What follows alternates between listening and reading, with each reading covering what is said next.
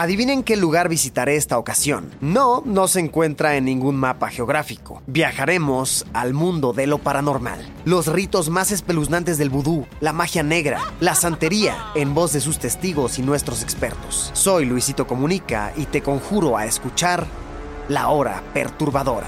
Todos los miércoles un podcast original de Spotify. Escúchalo gratis. ¿O qué creías? ¿Que al inframundo me iba solo? Pues no. Tú vendrás conmigo.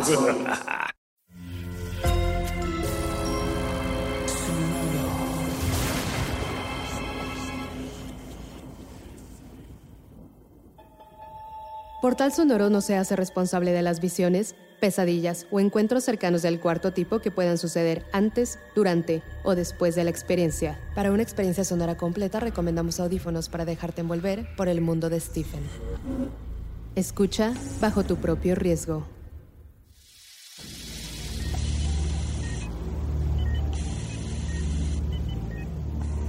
Stephen ve un pasillo, largo y tenebroso. Escucha voces amortiguadas, pero no distingue palabras. Ve siluetas, pero solo son sombras proyectadas sobre muros blancos. Camina despacio hacia la luz, que no es luz sino otra cosa indefinible. Algo en su interior le dice que allá encontrará la salida, que encontrará la verdad. A su lado, observándolo tendido e intubado, su esposa se truena los dedos. Los días han sido más duros y más largos que el invierno. Cuando ve al doctor acercarse, imagina escenarios terribles y una larga vida en soledad. Ha llegado el momento. Ahora me llevará a una sala privada para comunicarme lo peor. Su esposo está reaccionando positivamente, señora. Hay signos alentadores. Tenga calma, hay que ser optimistas. En este momento todo depende de él. Stephen escucha voces lejanas. Sus pasos intentan dirigirse hacia ellas. Quiere escapar de ese vacío universal, pero su andar es el de un barco a la deriva. En la habitación, en el mundo real, de hospitales, sondas y agujas intravenosas, su esposa acerca su boca al oído. Stephen alcanza a escuchar el mensaje, nítido. ¿Escuchaste? Tienes que luchar, Stephen. Debes volver a casa. Desde el limbo helado avanza hacia las palabras. Reconoce la voz, la misma voz desde el instituto, la voz que siempre pone sus pies sobre la tierra. Sabe de quién es. Tenemos que tomar una decisión. Aún no he acabado contigo, imbécil. Recuérdalo. No intentes joderme porque si me jodes, jodes al mejor. Stephen llega a la luz, tambaleándose, sin fuerza. Abre los ojos. El mundo es borroso, difuminado. Un segundo después distingue la silueta de su esposa. Logra enfocar el rostro que, con lágrimas, le sonríe. ¡Has vuelto! ¡Has vuelto! Pensé lo peor. Enfermera, doctor. Stephen ha vuelto. La esposa sale corriendo de la habitación. Él quiere hablar, pero algo en su garganta se lo impide. En un instante, médicos y enfermeras lo rodean. Hay conmoción y alegría en esa cama de hospital. Le revisan el pulso, los ojos y retiran la sonda de la garganta. Hola, Stephen. Tranquilo. No, no, no, no intentes hablar. Primero tenemos que hacerte unas revisiones. Tómalo con calma. Ya estás bien. Me gustaría hacerle una serie de exámenes. Stephen asiente con la cabeza. El mundo alrededor parece inclinarse como el Titanic. No siente nada de la cintura para abajo, como si ahí solo hubiera una oruga muerta. Serán solo unas pocas preguntas. ¿Recuerdas cómo se llama tu madre? ¿Recuerdas su apellido de soltera? ¿El nombre de tu padre? ¿Y qué edad tiene ahora? Stephen contesta cada pregunta correctamente. Más que hablar, siente que un graznido sale de su garganta. Cuando terminan los exámenes, permiten que entre su esposa. Él la observa intentando enfocarla en su mente. ¿Cómo está Dani? ¿Quién es Danny? ¿Cómo que quién es Dani, nuestro hijo? ¿Quién más va a ser? Tu hijo se llama Joe, no Danny. Stephen, ¿seguro que estás bien? Unas manos enormes aprietan su cerebro, como se exprime una fruta podrida. Una punzada directa a su corteza cerebral. Stephen se desvanece. Los días pasan pegajosos. Stephen hace fisioterapia, la odia, la odia tanto como el dolor de sus rodillas y las muletas que lo convierten en un lisiado. Cada que mueve una pierna, cada que dobla un músculo, tres palabras giran en su cabeza. Demerol, atropina, novocaína. Demerol, atropina, novocaína. Enfermera, quite esa música. Por favor. Este es un hospital, no su recámara. Es hora de volver a casa, Stephen. Tendrás que usar el bastón un tiempo, solo hasta que te recuperes por completo.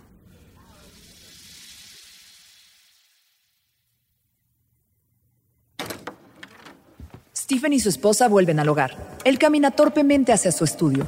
Entra y se sorprende al verlo perfectamente ordenado. Cajas apiladas con rótulos, la máquina de escribir vacía, el escritorio limpio, sin papeles revueltos, sin notas escritas a toda prisa, sin revistas ni periódicos.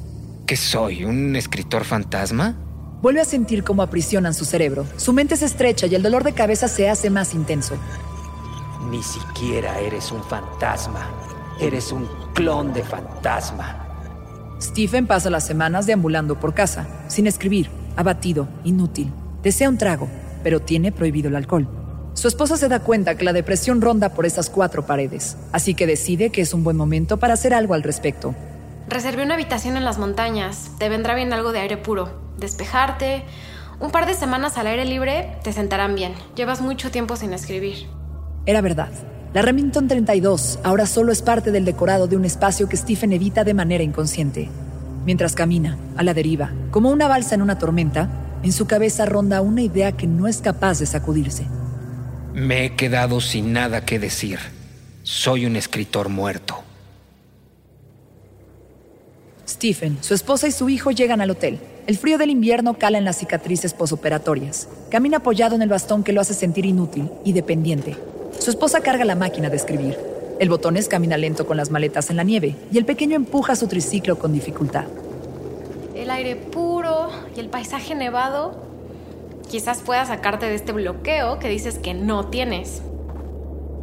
Él no contesta, arrastra los pies en la nieve, lleva de la mano a su hijo hasta la recepción. Mientras su esposa se registra, Stephen ve a los huéspedes abandonar el hotel ante el anuncio de una poderosa tormenta invernal y ojea una revista People. La portada presenta al muerto famoso de la semana, una estrella de rock que se ahorcó en la cárcel. Nueve asesinatos sexuales sin resolver en Nebraska, un gurú de comida sana arrestado por pornografía infantil, un divorcio en Hollywood y un luchador que se recuperaba de un ataque cardíaco. Bienvenidos a The Stanley. Veamos. De acuerdo a su reservación, su habitación es la 237. El botones los acompañará. Esperemos que disfruten su estancia.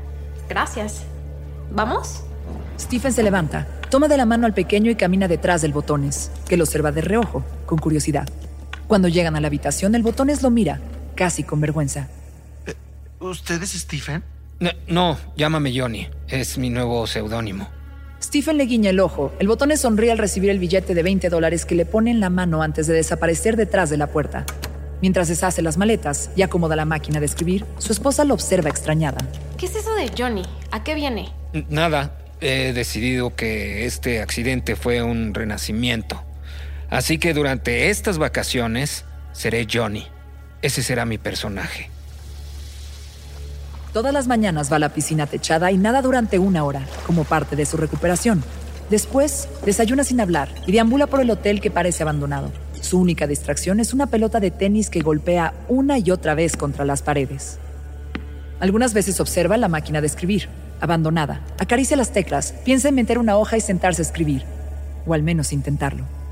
¡Ay, no! Vamos a escribir en ese cuaderno. Toma ese lápiz. Es un Beryl Black Beauty. Me gusta.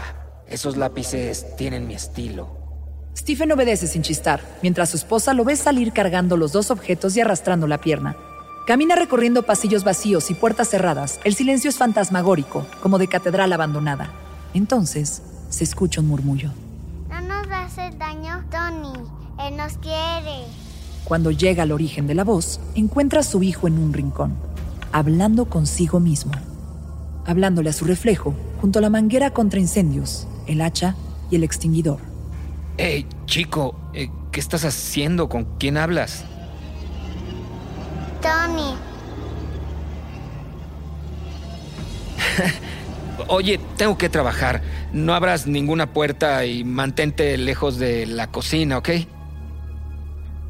Stephen continúa su camino por esos pasillos que se levantaron hace casi 100 años. La alfombra está roída en algunas esquinas, los muebles de madera apolillados. De repente, un mareo lo ataca. La voz vuelve.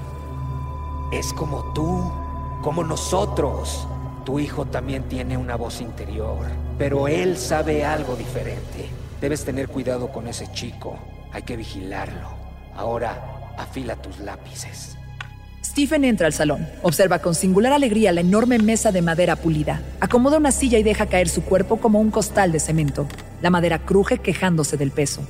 Abre el cuaderno y con su navaja de bolsillo afila la punta del lápiz. Hace años que no escribe a mano, pero un impulso que no puede explicar lo lleva a ello. La página con rayas horizontales espera. Apoya la punta del lápiz. Sé lo que estás pensando, que ya no tienes más mentiras por contar, pero ahora yo estoy a cargo. Ya que tu mundo se ha hecho pedazos, vamos a contar el mío. Los ojos de Stephen se ponen en blanco mientras su mano corre veloz por la hoja, sin respetar las líneas. Palabras frenéticas se unen unas tras otras, en una letra ininteligible. En trance, rellena páginas con caracteres llenos de furia, con trazos violentos. Inmerso en esa escritura de la que no es consciente, no escucha los pasos de su esposa. Veo que estás escribiendo por fin. Me alegro. Stephen, colérico, cierra el cuaderno, voltea a ver a su esposa que está a punto de acariciarle el hombro y que retira la mano al ver el rostro encendido y oscuro. Estás perturbando mi tranquilidad, ¿comprendes? ¿Cómo pretendes que escribas y apareces por aquí cada que se te antoja? Necesito privacidad. Sin decir palabra, atemorizada como nunca en su vida, su esposa se aleja, viendo de reojo al hombre con el que se casó y del que parece quedar tan poco. Sabes lo que tienes que hacer. Si tú no te atreves, lo haré yo. Cuando cae la noche y el frío aúlla por los rincones, Stephen decide irse a la cama. Los pasillos están vacíos, los focos vibran a media luz. Puede escuchar el ritmo de sus latidos y el esfuerzo de su respiración. Los sonidos imposibles lo atraen. Entonces, dirige sus pasos hacia ellos.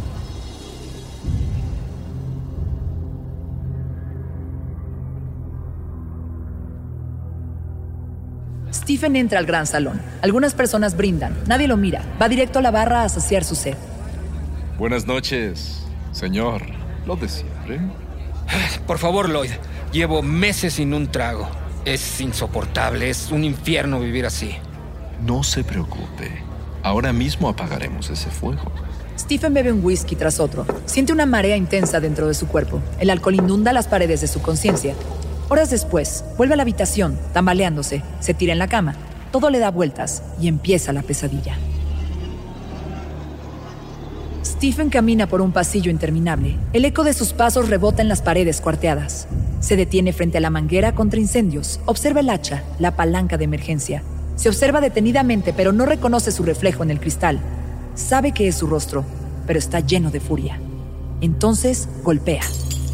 La manguera, liberada, cobra vida, avanza serpenteando y al final del pasillo encuentra al pequeño Joe. La manguera abraza al niño como una boa constrictora a su presa. Stephen sabe que el pequeño no morirá asfixiado. Morirá porque se detendrá el riego sanguíneo. El oxígeno dejará de llegar a los órganos y el corazón luchará irregularmente unos últimos segundos, hasta que sea demasiado tarde. Toma el hacha y comienza a golpear gritando. ¡Dani! ¡Dani! ¡Allá voy, Dani! ¡Allá voy! La manguera se retuerce, en pedazos, mientras aprieta con más fuerzas el cuerpo infantil. Stephen golpea, pero es una batalla inútil. El rostro de su hijo va perdiendo color, y en un instante es tan blanco como las hojas del cuaderno que él emborrona durante el día. ¡Dani! ¡Ah, ¡Dani! ¡Dani! Abre los ojos, tiembla, su pulso está tan alterado como su conciencia. El cuerpo está bañado en sudor. Las manos agarrotadas aprietan las sábanas, los dedos se deforman entre la tela. Stephen observa a su esposa. Mientras su respiración se normaliza poco a poco, libera las sábanas. Busca con la mirada a su hijo, que está al lado de la cama, de pie, asustado, observando a su padre. Piensa que está a salvo. Estoy bien, estoy bien, perdón. Solo fue una pesadilla. Fue un mal sueño.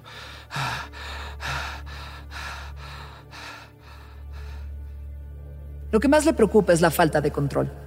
Es lo que más odia desde pequeño, no controlar sus pesadillas, que rompan la frontera entre la realidad y el sueño, y que dejen fragmentos de ese limbo helado en cada habitación. Debes descansar. Quédate hoy en cama, ¿ok? Stephen se envuelve en las cobijas, acurruca el cuerpo intentando entrar en calor. Su hijo lo observa, sin miedo. En los ojos del pequeño hay más bien preocupación y tristeza. ¿Vas a estar bien, papi? ¿Qué dice tu amigo Tony?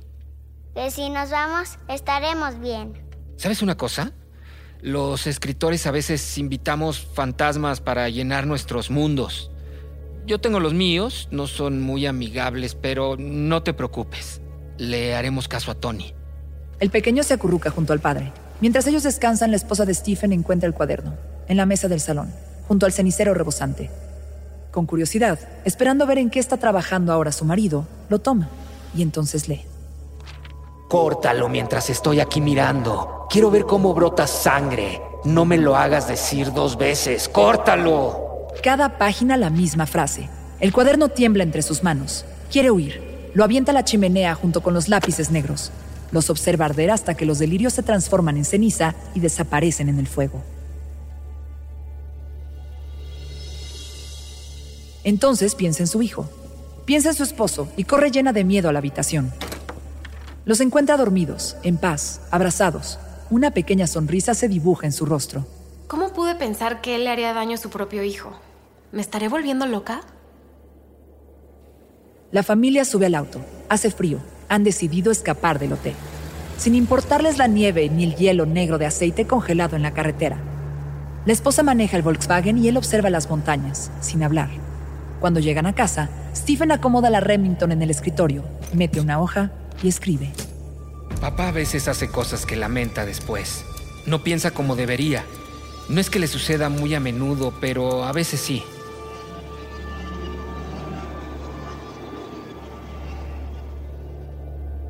Este episodio está inspirado en La mitad oscura, libro publicado en 1989, hecho película por George Romero en 1993. También está inspirado por El Resplandor, novela publicada en 1977, llevada a la pantalla grande por Stanley Kubrick, versión que no fue del gusto de Stephen King. En 1997, bajo la supervisión de King, se hizo miniserie. En el 2013, Stephen King escribió la segunda parte, Doctor Sueño, cuya adaptación cinematográfica estuvo a cargo de Mike Flanagan en el 2019, con Ewan McGregor interpretando a Danny de adulto.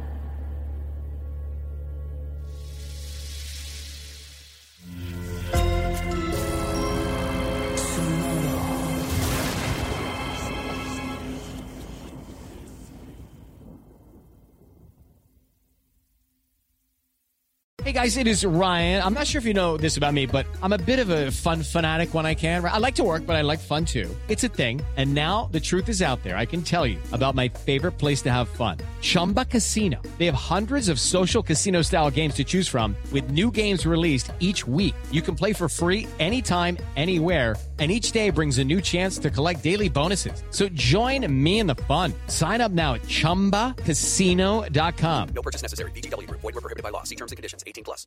Adivinen qué lugar visitaré esta ocasión. No, no se encuentra en ningún mapa geográfico. Viajaremos al mundo de lo paranormal. Los ritos más espeluznantes del vudú, la magia negra, la santería, en voz de sus testigos y nuestros expertos. Soy Luisito Comunica y te conjuro a escuchar La Hora Perturbadora.